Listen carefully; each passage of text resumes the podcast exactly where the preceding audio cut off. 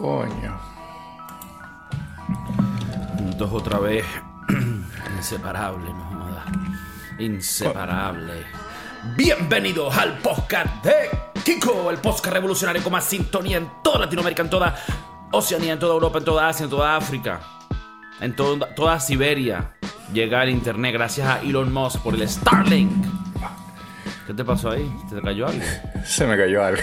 No, vale. Eh, comenzar, perfecto. No, Sí, no, sí. empezó perfecto. No, un saludo a Chef s- Maurice, eh, que un acaban de escuchar aparatosamente.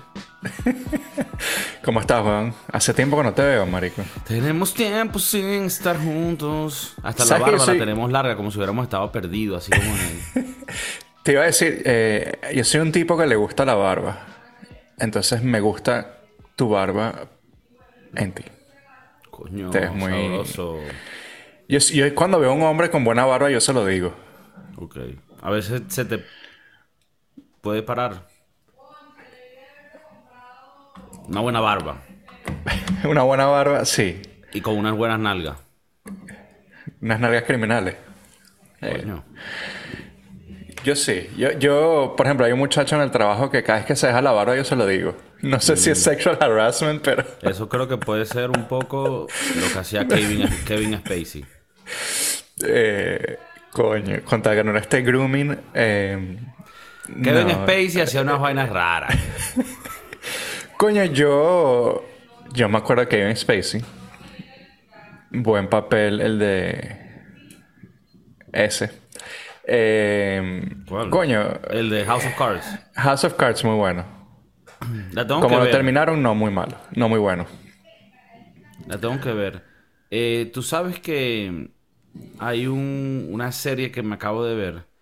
Hablando de, de- de series. Esto es más como un de estos realities. No, no reality TV, sino docu-series, ¿no?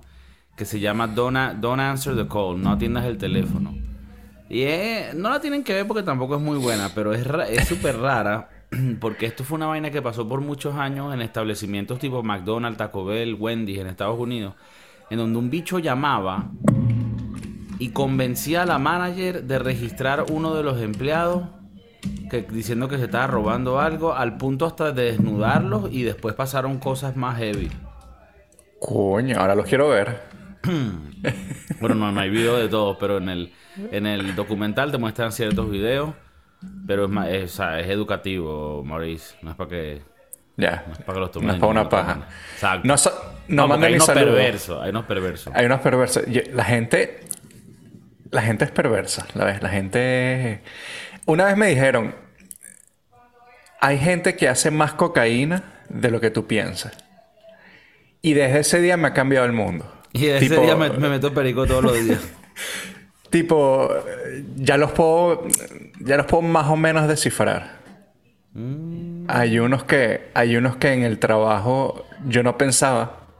Y ahora hay unos que tienen como que alergia continua desde hace dos años seguidos. Y, y bueno, eso me ha abierto un mundo terrible. Pero que, que siempre tienen la nariz tapada, Sí, bueno, no O tapada, sino, colorada. ¿sabes? Ok, mira, y no sé si en el micro tuyo puedes, Coño, puedes bajarle un poquito porque escucho a tu mujer. a mi mujer. Está, está echando gri- gritos, ¿verdad? Está, está ahí peleando. Está peleando, ¿verdad? Se vienen las navidades, tú sabes cómo es ese peo. Verga, bueno, de, de eso entramos perfecto al tema porque te quería justo tocar el tema de las navidades. En, en capítulos pasados hablamos del amigo secreto, un- una tradición un poco niche, pero bueno, también bonita, una excusa para encontrarse con amigos y familiares que no te caen bien. O sea, y a la final es, es necesario, porque no a la final los humanos necesitamos estas excusas de tradiciones para, coño, hacer lo más importante que hacen los humanos, que es quererse, que hacer conexiones, tener recuerdos, ¿verdad? El resto de los animales simplemente matan y los matan y ya, y follan, pero sin amor, sin pasión. No una follada de esas, coño, ¿sabes? Con sudorcito, una cancioncita atrás, eh, no sé. ¿Se me entiende? Entonces, quiero hablar un poco de las tradiciones, no solo las tradiciones pues de, de- de eventos, de prácticas, sino también hasta en la comida, que es una cosa muy importante, que a la final también es otra excusa de traer gente junta con la excusa de comer, que todo el mundo siempre quiere comer. Porque somos humanos y vivimos de la comida. Entonces, una de las cosas que sí, yo que soy muy grinch, sí puedo decir que cuando llega la Navidad, a mí se me pone, es muy, es muy emocionante. Porque yo me recuerdo cuando yo era niñito. Y me hace recordar los días buenos, donde no habían preocupaciones, donde tú pensabas que la, la vida iba a ser bonita. ¿Te pasa lo mismo? Coño, yo, yo superé esa etapa. O sea, tú eres medio Grinch. Yo soy medio Grinch, pero me, ahora, me ahora gusta... te, ahora te pegas un poquito más al mic. O sea, perfecto, ya no escucho a tu mujer, pero ahora quiero escucharte más a ti. Em, se me fue, se me fue. No, que dijiste que, que tú opuesto a mí. O sea, sí, las navidades me dan un, un feeling a, a, pensar en cuando uno era joven y menos problemas y, y, y más felicidades de, de, cierto tipo. Pero ahora que estoy más grande, ahora que tengo mi propia familia, pues estamos tratando de hacer nuestras propias tradiciones. Eh, una de ellas es no comer la comida típica en, en, en, diciembre. ¿La comida típica de dónde? De nuestra venezolana con la que crecimos. Ok, ok. Y aparte una, eh, después que uno se mudó a Miami, pues uno la fue a, acomodando, ¿no? Claro. Eh, siempre terminó siendo un Jamón poco de más... Publix. Jamón de Publix. Eh, y, y, y va adquiriendo esas costumbres americanas, tal vez. Yo... Ok. Mi familia en general siempre ha sido de, de, de cenar tarde. Ah, También puede ser, pero bueno. de Eh, cenar tarde, ok. De cenar tarde, tipo el 24 se cena a las 11, 12 de la noche. Es terrible, es, una, es, es una vaina terrible. Porque para los niños era malo, porque eso quiere decir que los regalos se abrían hasta el 25 en la madrugada, tipo 2 o 3 de la mañana. O sea, era una vaina terrible. Y entonces ahora que estoy creando mi propia familia, estamos tratando de hacer nuestras propias eh, eh, Tradiciones. tradiciones eh, anuales. Una de ellas es poder comer un poco más temprano. Y cuando comemos, comemos cosas eh, un Vegan. poco diferentes. No, no, vegan no. Sé que, sé que vivimos en California, pero tan- tanto no, tanto no. Ya va. ¿Qué te- Espero que esto simplemente sea. no, es verdad. Yo, yo, yo estoy- Me gusta lo que estás diciendo porque estoy súper contigo. Y creo que se me vino una re- realización en el cerebro cuando me dijiste eso, como un, un revelation, ¿sabes? Eh, porque ¿qué es lo que pasa? Que uno siempre piensa que las cosas que se hacen, ah, las reuniones el primero, no, el 24, no, el 7, ¿sabes? Eh, da, da, eh, ya, no, eso es en la casa de la yaya, en casa de la abuela, en casa del, del nono, en casa del tío, del tío Martínez. Que, ahí estás matando a alguien. Vienen a buscar al tío. Así, entonces, y después uno se da cuenta tarde. O sea, ya hasta, hasta uno, ya uno dice, ya va. Ya, ¿cómo que tengo que ir a la casa? No, no, coño es su madre. Yo tengo ya mi familia. Yo voy a hacer mis propios planes, mis propias vainas. Y esto es parte de, de lo que es salir del nido y crear experiencias, calidad y crear el mundo que tú quieres. Porque aunque uno sea una hormiguita pequeña, controlamos muchos aspectos de nuestra vida. Y una de esas cosas es ¿Cómo vamos a celebrar las Navidades? Bueno, la vamos a hacer así asado. ¿Qué vamos a comer? Bueno, lo que yo quiera. Yo tengo años diciendo, coño, que para la Navidad vamos a hacer una tradición de no comer la comida venezolana y comer otra vaina, pero siempre se sentía como pecado. Es Y ahora- pecado, exacto. Y ahora tú me lo estás mencionando. Y bueno, quiero que elabores un poco con cómo van esa, esa logística y cómo lo estás llevando no solo la parte técnica de crear los platos nuevos y recrear una nueva historia, pero también la parte psicológica, ¿no? Y, y del bullying que te pueden hacer tus propios familiares al decirte, mira, gringuito de mierda, ¿a ti qué te pasa? Yo creo que también eso vino mucho porque como nos mudamos a un sitio donde la, la población venezolana es muy baja, de hecho, desde que estoy aquí creo que conocí a uno, tal vez dos venezolanos, em, y no se consiguen los En San ingredientes. Francisco. En San Francisco. A, a veces se me olvida que tengo que, que acotar. No, pues acuérdate que nosotros tenemos gente que nos empieza a escuchar hoy. Correcto. en Spotify, nos escuchan y dices, verga, estos carajos. Pero no, está bien, está bien. Yo solo lo, lo, lo recalco ahí. Pero sí, San Francisco, California, muy pocos venezolanos, entonces. Vivimos muy lejos de, de Venezuela y, y- y- bueno, se hace más difícil de conseguir ciertos ingredientes que, que necesitas, aunque sí se consigue la harina pan. Eso sí se consigue, pero la usamos para las arepitas. Bueno, el punto es que nada, em, entonces hemos tratado de recrear de nuestra manera. Sé que el año pasado, el año pasado comimos tacos. En el 24. El 24. Nietzsche. El 24 del 30. Nietzsche. Un poco Nietzsche. Nietzsche porque no es venezolano. Nietzsche porque no estamos acostumbrados a ese peo. Nietzsche. A ver, que yo no digo que los. A mí me encantan los tacos. Pero siento que para la Navidad tiene que ser algo un poco más eh, de lujo. Y no que los tacos no puedan ser de lujo, pero tiene que ser algo, yo pienso, que sea un poco más potente. Bueno, A ver, que lo haría, ¿no? Pero yo soy un Nietzsche de mierda también. em, fueron tacos de pato. Ah, ve, ve. No terminaste de hablar. Claro, no. eh, eh, tacos de pato. eh, e hice mi, mi propia salsita, mi propia. eh, O Fue sea, un bastante amigo, ma- interesante. un amigo marico de, de Mauricio que hizo los tacos. Lo, no. Ajá, pato y qué más encima. Una salsita. Es que no quiero dar mucho porque eso viene para, para otras cosas. Esas son mis, mis recetas personales que yo pruebo en Ah. casa. Y bueno, para algún futuro lejano no puedo dar mucha. Mucha. No puedo hablar mucho. Pero bueno, el punto es que. De que, que uno- puedan venir para otros proyectos. Claro, claro. Ok, ok. Ve, la gente Eh, pendiente, el chef Maurice expanding. Sí, uno nunca sabe lo que puede pasar. Em, hace dos años comimos coreano, por ejemplo. Ok. Hice tipo un pernil, pero a la coreana. Entonces seguí las recetas y los pasos de, de un chef coreano y coño, eh, salió un poco raro, pero bueno, salió bueno. Porque al final, al fin y al cabo, yo lo único que pido es que en la mesa haya pan de jamón. Ok. O sea, tú dejas ese comodín como para que siempre, siempre estar conectado con tus raíces.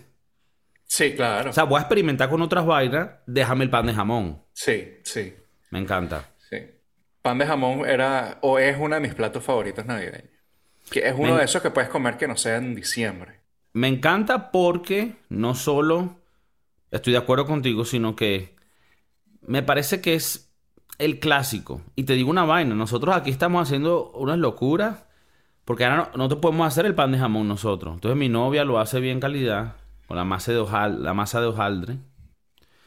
Y yo le digo, mira, aquí yo, si ya tú estás ahí armando la cosa, ¿por qué no freímos unas tocinetas? Y se las metemos adentro, así, caleta, que nadie sepa.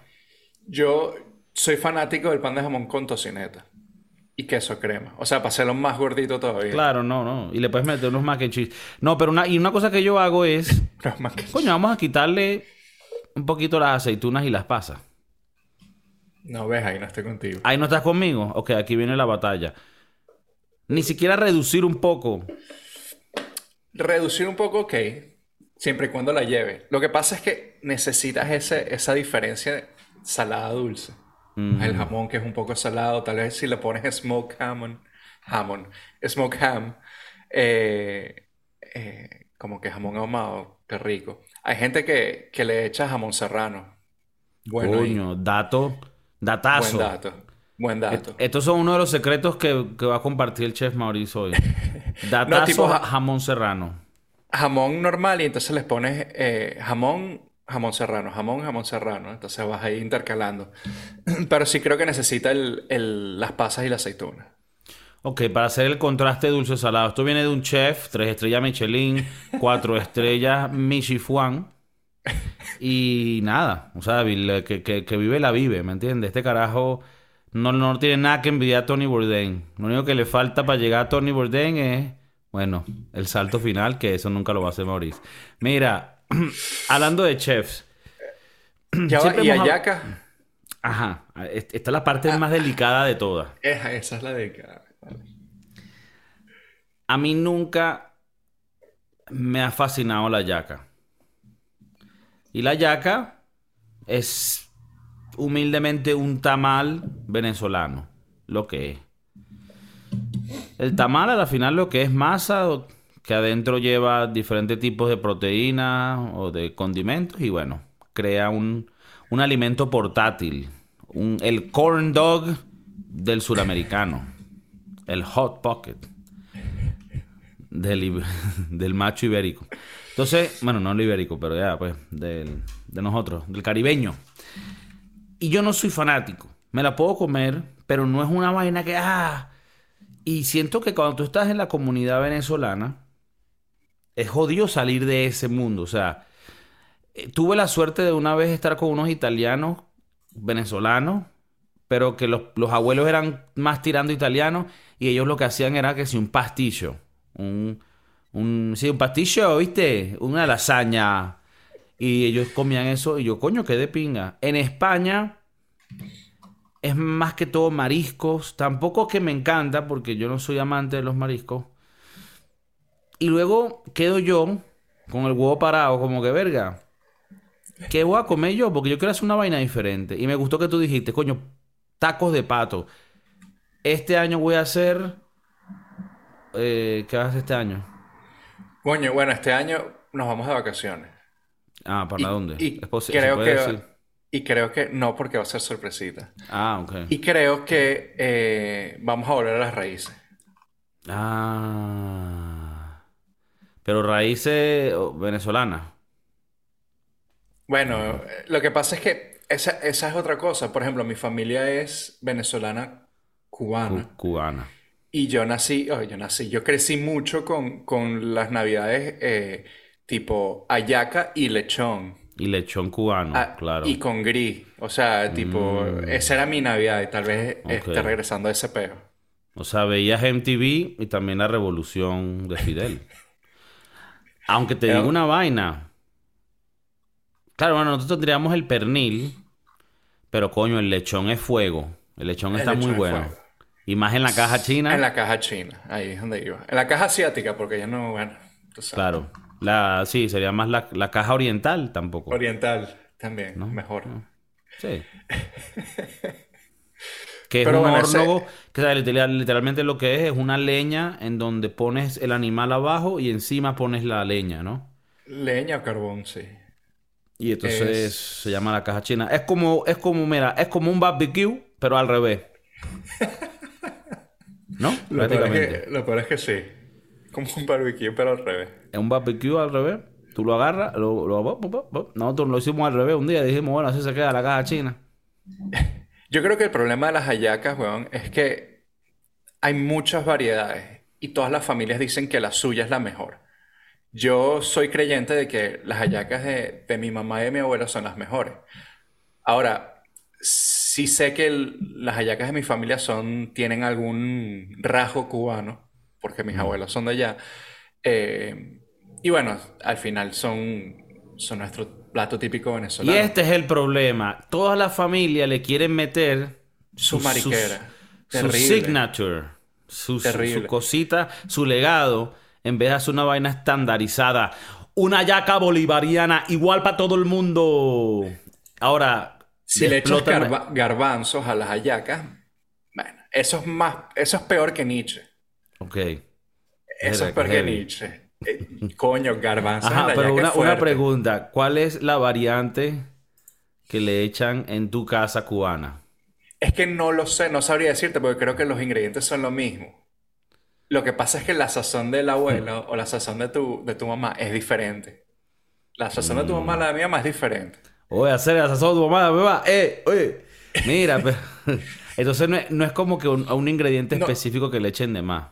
No, no. Por ejemplo, hay gente que le echa unas rodajas de, de cebolla y unas rodajas de pimentón. Eso es Nietzsche. Nietzsche. Eso es terrible. Marico, tú Anda. te quieres meter así una rodaja, te estás comiendo tu hallaca divina y te, te vienes a como una rodaja de, de pimentón rojo semicrudo. Entonces deberían ser tiritas. No, no debería llevar esa mierda. Ah, ok. Coño, pero No, creo que eh, la, la receta clásica lleva cebolla y pimentón. Lleva, pero es que son como que los aros y son grandes y entonces como que no tiene sentido. Pónselo en, en la mezcla. Córtalo, sofríelo, mételo en la mezcla, no ¿Qué sé. te parece? Es- hay una práctica, creo que andina, donde la, la... ¿Por qué te ríes, maldito? Que la No, no, no, yaca... que- Porque normalmente el tamal, ¿no? El tamal, tú agarras la, masa, la aplastas, adentro le metes los condimentos, si lleva carne y guiso ya está cocido, y lo que haces es sellarla y eso se recocina en el momento de antes de comer. Pero hay una práctica en los Andes de Venezuela, esto es con la frontera con Colombia, donde, donde ellos agarran, ellos meten todo crudo y entonces se cocina todo dentro del tamal. Terrible. ¿Qué piensas tú de eso? Terrible. No, no. Sabes que nunca he probado una yaca que no fuera la de mi familia. Creo que este año va a ser la primera. Ok. Y, y yo soy muy picky para las hallacas. Ahora, para, para... Entiendo, si lo metes crudo, lo que tienes que cocinarlo por una hora en esa agua hirviendo. No, bueno, aparentemente se cocina como por 12 horas. Ah, imagínate. Eh, el peor de las hallacas en una fiesta familiar es que, ponte, son 30 personas, las 30 personas quieren hallaca, tienes que meter todo eso para calentarlo en, una, olla con agua hirviendo. Después tienes que cortar las tiras, quitarle la hoja del cambur. No, qué fastidio. Por eso es que yo creo que la gente también se ladilla de las hallacas. Aparte que es un proceso para hacerlas, un proceso para calentarlas y te la comes rápido. O sea, es muy, muy laborioso mucho ¿Tú, trabajo. ¿Tú crees que debería de ser...?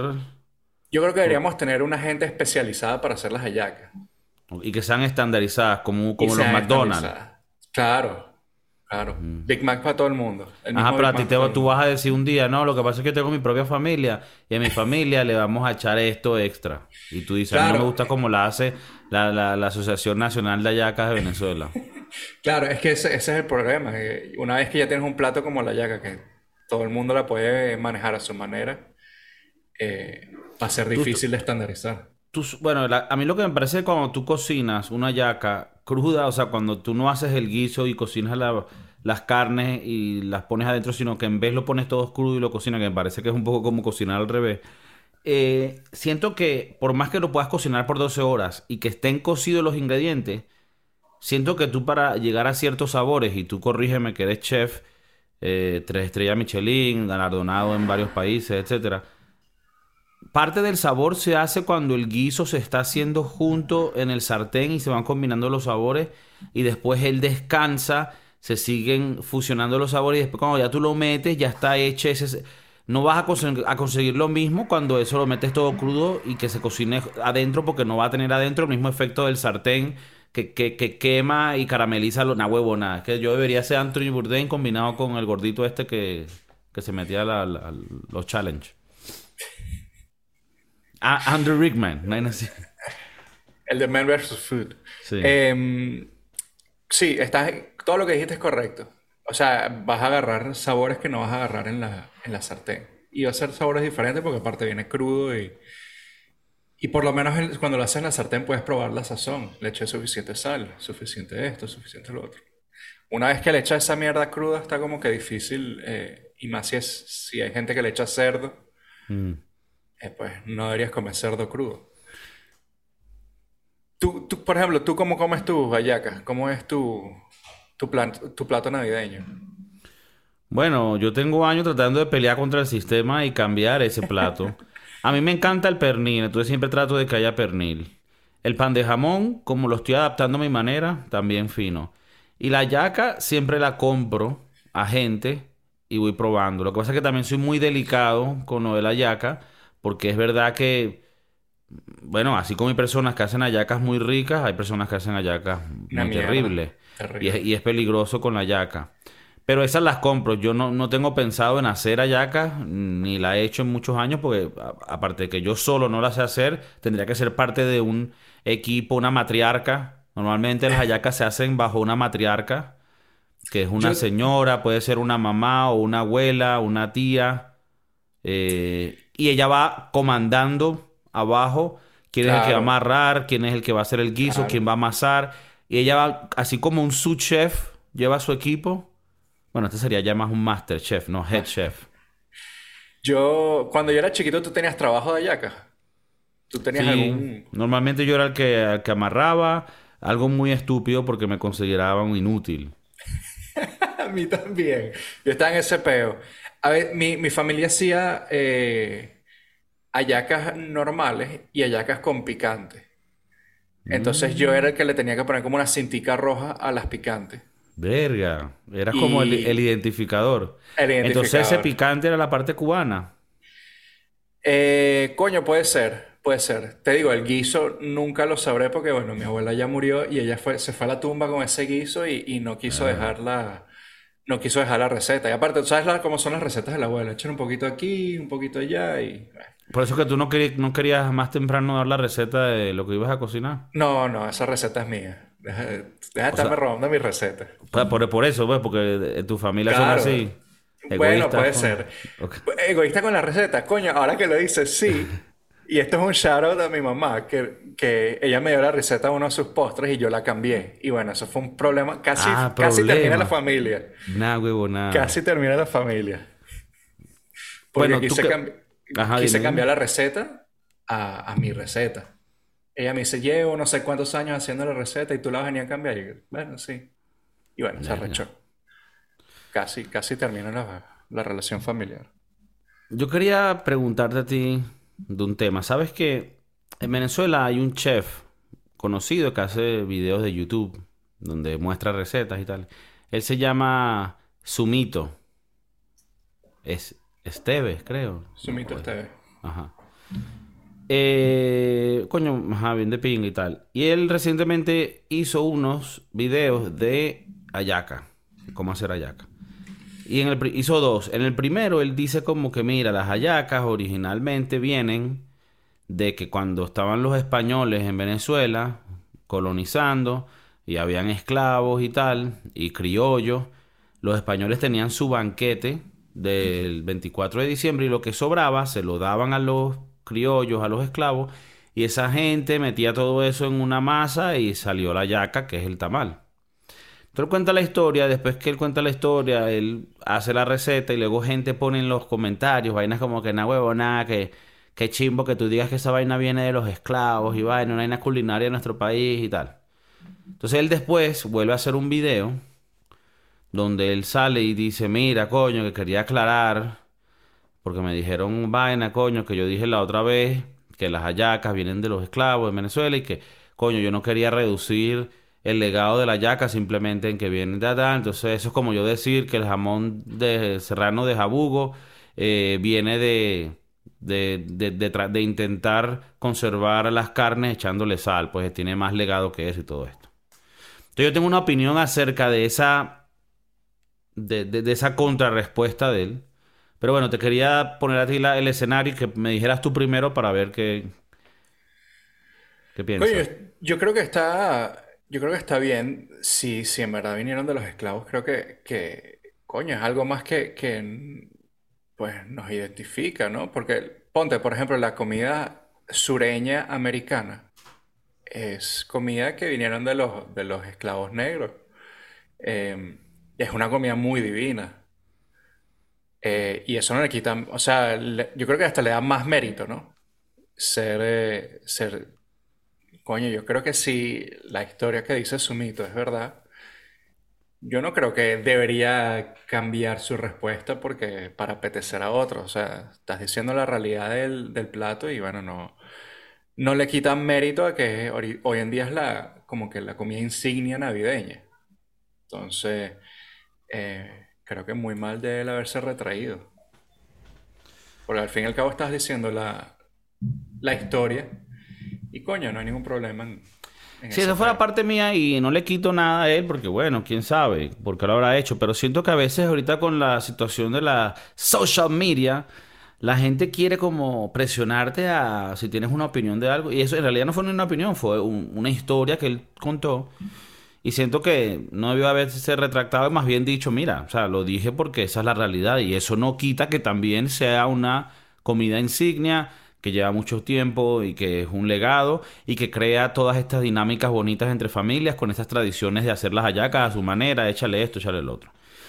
Igual que con el jamón serrano. O sea, decir que eso viene de, de- de tiempos en donde tenían que conservar la comida y no tenían refrigeradores y le echaban sal para conservarlo y eso sin querer queriendo terminó siendo que curaba el jamón de tal manera que sabía delicioso. Bueno, eso no le quita a que haya gente que se volvieron maestros y tomaron esto como un arte y lo desarrollaron a puntos, coño, niveles hiperarrechos. Pero yo creo que nada, que solo le añade más valor saber la historia de dónde vino, porque es bonita. Y en este caso viene de los esclavos. Bueno, la mayoría de la historia de las comidas vienen o de tiempos de esclavos o de cómo conservar la comida antes que se dañase. Y de ahí salieron estas comidas como el queso, como la fermentación, etcétera. Creo que, eh, bueno, eh, eh, también fueron tiempos difíciles, ¿no? Yo, entiendo que el political correctness que la gente quiere tener hoy en día es, difícil porque no quieres herir sentimientos. Me imagino que por ahí debe ir ese punto. Pero bueno, al final, al fin y al cabo es una historia, si es la verdad, pues es una historia de, la verdad, no está, no está contando nada difícil, o nada distinto. Em, ahora, ¿Tú comes ensalada de gallina? Yo creo que ese es un very underrated dish. Ah, underrated. Yo te iba a decir más bien que deberíamos de sacarlo por completo. Yo, eh, la ensalada de gallina y el pan de jamón son mis platos preferidos navideños. A ver, con la ensalada de gallina vuelvo al punto. Soy delicado. Porque la ensalada de gallina, si le echas un coñazo de mayonesa para que rinda más, no me gusta. Eso es como la ensaladilla rusa en España. No es que sea mala, sino que por alguna razón demasiada gente la hace asquerosamente mal. claro, eh, eh, es una de mis preferidas, pero creo que va en una línea delgada de mucha o poca mayonesa. Yo no soy fanático de la mayonesa. Yo odio la mayonesa.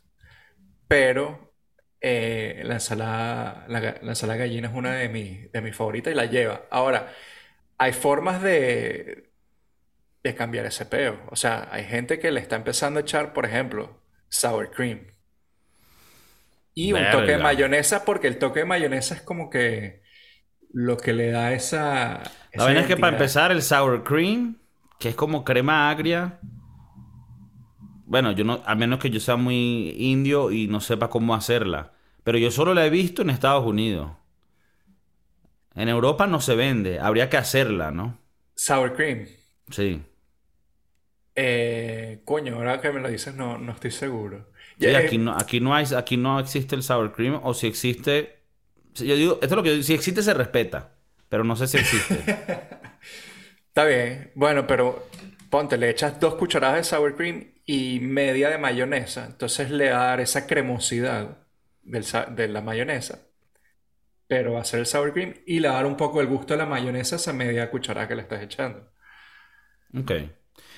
Y mira, cuéntame entonces ahora un poco el contraste, porque hemos tocado un poco lo que es la comida venezolana en Navidad. Hemos tocado un poco lo que nosotros nos gustaría hacer, como nuestras propias creencias, nuestras propias tradiciones. Sorry. Salud. ¿Cómo es la comida típica de Navidad de los americanos. ¿Te ha tocado comerla? ¿Sabes cuál es? Coño, no sé qué es, weón. Creo que el jamón dulce puede que también sea parte del, de la cena navideña gringa. No. Es verdad que nunca lo he pensado. Creo que nunca hemos Varía. O sea, será que cada familia lo hace diferente. Yo sí creo que cada familia lo, lo debe hacer diferente pero con el mismo, así como el Thanksgiving, tipo, todo el mundo hace el pavo, pero tal vez le eches un sal. Aquí los gringos que la sal no juegan. Ok, entonces tú, tú dices que tal vez en Navidad gringa sea como un Thanksgiving, pavito. Coño, yo creo que sí, eh, nunca, nunca... puré de patata, nunca mac and cheese. Cena navideña gringa. Y ahora que por lo menos tú tienes un hijo gringo, bueno, tú eres gringo también en papel. En papel, no, no en papel.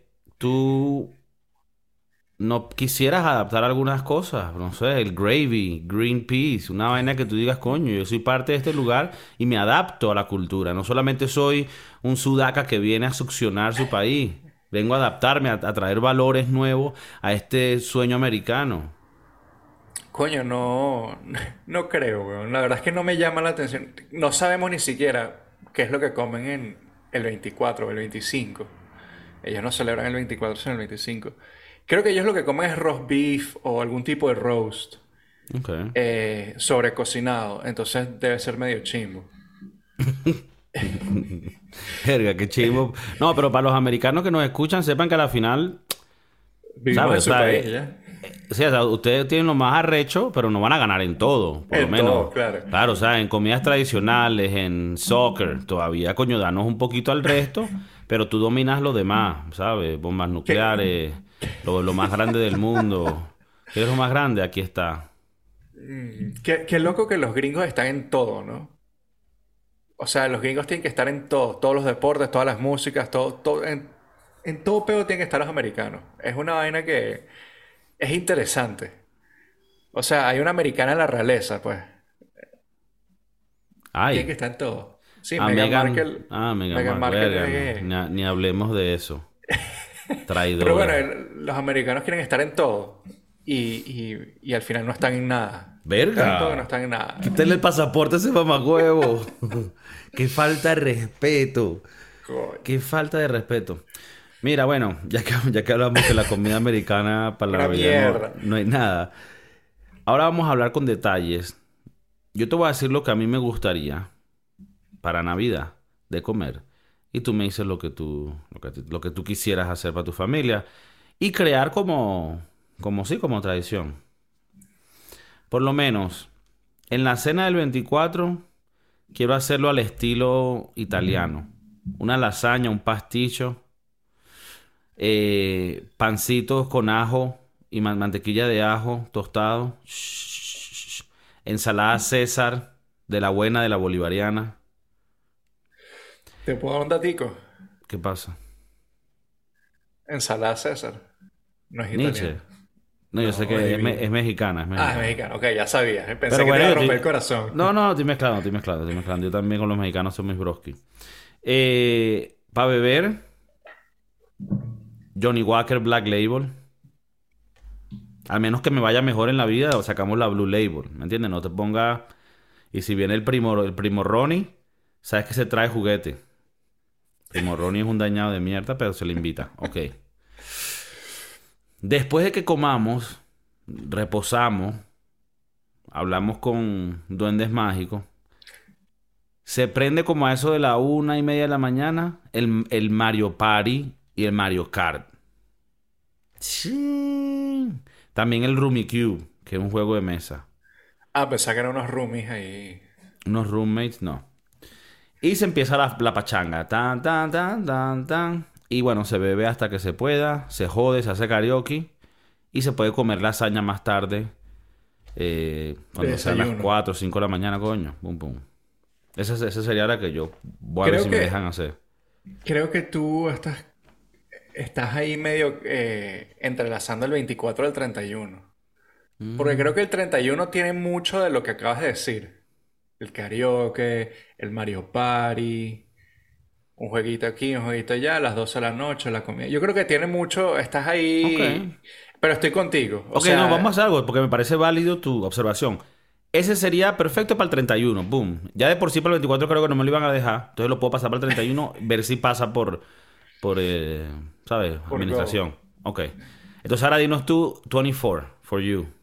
Coño, yo, yo soy. Es que yo me tengo que adherir a mis, a mis costumbres familiares. Comer tarde, Ujú. eh, hablar paja, beber.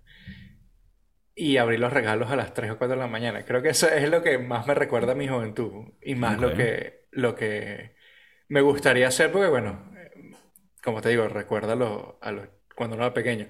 Pero ahora siendo uno eh, de grande, ahora que uno es papá, uno es gente adulta y, y madura. Dicen. Eh, dicen. Eh, bueno, uno tiene que también velar por los, por los niños pequeños. Entonces, bueno, creo que este año va a ser todo más temprano. ok. Tipo cena a las 6 de la tarde, que ya a las 7 el niño te que está durmiendo. Verga. Súper, Sí, sí. súper aburrido y hasta Nietzsche. sí, sí. A las 9 de la noche todo el mundo está en su casa. Ah, ok. de ese. Bueno, tomen nota No. para que no, para que no. Para que no vengan a la fiesta. Sí. No, tengo claro que este, este año va a ser un poco diferente. Bueno, con- ahora con el niño eh, nos estamos acostumbrando. Y aparte vamos a viajar. Entonces. Eh, bueno, siento que te tienes a una oferta, una, una oferta, una sorpresa ahí que no quieres decir, pero. Ajá, pero háblame de comida.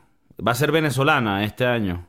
Yo creo que este año va a ser. Ok, te la pongo más fácil. No lo que vas a hacer este año porque tal vez estés amarrado a ciertas cosas, pero ¿qué es lo que tú quisieras hacer? O sea, ponte que la siguiente Navidad estás en tu casa solo con tu familia directa. ¿Qué le vas a hacer a tu familia para que tu pequeño hijo recuerde como recuerdo cuando él sea mayor y diga, no, mi papá me cocinó? Yo quisiera hacer eso, tipo, hacer una tradición para que cuando él ya tenga cierta edad diga, ok, coño, ¿te acuerdas cuando tal Navidad hicimos esto? Y, y, él lo pueda recrear. Ahora, como te dije al principio, me encantaría seguir haciendo el peo de que todas las navidades se come algo distinto. No siempre tiene que hacer eh, la yaca, etcétera, etcétera. Pero creo que este año vamos a volver a las raíces. Eh, tal vez tocaba, ya después de cinco años o cuatro años tocaba. Pero ya el año que viene vamos a hacerlo diferente. ¿Qué es lo que voy a hacer? No sé, porque yo lo decido el día antes. Ah, vale. Yo lo decido, depende de lo que tenga la nevera. Tú eres Julia Childs, la, la chef francesa. Este sí es marico. Por ejemplo, eh, los tacos de pato del año pasado, ya yo lo tenía pensado desde hace tiempo. Y mm. cómo lo iba a cocinar, y qué iba a hacer, y qué salsas poner. Ya eso me lo, me lo había pensado. El del antepasado, eh, del pernil coreano, busqué las recetas eh, desde hace tiempo para probarlas, para ir comprando lo que necesito. Hice mi propio, no sé si sabes cuáles son los bao buns, que son los pancitos estos... Son como unas arepitas japonesas, bueno, coreanas. Y entonces, bueno, agarras el, pernil, lo cortas y lo metes ahí con sus hierbitas y su mariquera. Em, hemos hecho pasticho, hemos hecho no recuerdo otras cosas ahorita, pero eh, sí, quisiera seguir esa tradición de que no siempre se va a comer lo que, ¿sabes? También hay, tradiciones de ir a comer a un restaurante, por ejemplo. Los judíos son muy... Aparte que ellos no, no celebran... No, no, decíalo. O sea, no ellos. ellos ya que no celebran la Navidad son bastante notorios de que llenan los restaurantes el 24 de diciembre. Entonces, Pero que como, como un modo de protesta. Porque eso es medio rata. Es como que, ajá, y ahora voy a comer para que ustedes no puedan irse a su casa. No Tienen que trabajar, maldito. Sí. Bueno. Eh, no sé cómo, no sé cómo funciona esa parte, pero de si eres gringo, comer, déjanos, déjanos en los comentarios tu, tradición americana. Y si eres judío, coño, danos tu experiencia desde esa visión. Seguro se un saludo, no, un saludo para todos los judíos. Si no fuera por ellos, no estuviéramos donde estamos. Y, tuviéramos, bueno, menos mal a mí no me agarró uno, pero hubiera muchos de ustedes que tuvieran un gorrito. Se lo mocharon. El otro día fui para Toledo. ¿Me propuso? Sí, Toledo. Hay un bar donde sirven sopa de propucio. Y hay, hay, una, hay una sección que se, que se llama The Jewish Quarters, como el barrio judío. Y había un museo adentro y te mostraban las herramientas que usaban en el pasado para agarrar el prepucio y cortarlo. Y... Ah, no era una tijera nada más. No, no, era, era como e, era como una vaina afilada, pero así medio medio caimán, pues. Pero dicen que, bueno, así salían los mejores prepucios. Eh, que ya no se hacen así. Eh, no, es fuerte. No, pero un saludo para, para los judíos. Eh, coño, yo pienso que esas son festividades para estar en familia o en casa y no ir a joder a un restaurante una gente que va a estar ahí parada por ti. Pienso yo. ¿Tú, tú pones arbolito de Navidad? Claro, pusimos arbolito de Navidad a principios de diciembre. Para, eso me gusta para que se vea bonita la casa. Aquí en mi, en mi casa cada vez ponen el, el arbolito más, más pronto. Yo siempre pensé de que poner el arbolito el, el día después de Thanksgiving era Nietzsche. Es Nietzsche. Es muy apresurado, creo yo. Es como que... Porque necesitas tanta, tanta atención. ¿Sabes? Búscate un juego, una vaina. Ponte toqueteate otra cosa. Pero este año mi novia hizo el arbolito. Ah, porque es que eh, en la casa hay una regla. Yo no pongo ni quito la Navidad porque yo soy un Grinch. Yo odio la Navidad. Mm. Entonces, eh, mi novia puso el arbolito de Navidad que está muy bonito. Todos los años le queda bonito. Entonces, este año está más especial porque tiene unas fotos de, del gordo, del niño. Oh. Entonces está, está bastante bonito. Pero bueno, sí, sí. Y ponen estas cosas que, que no sé qué son. Me imagino que es decoración.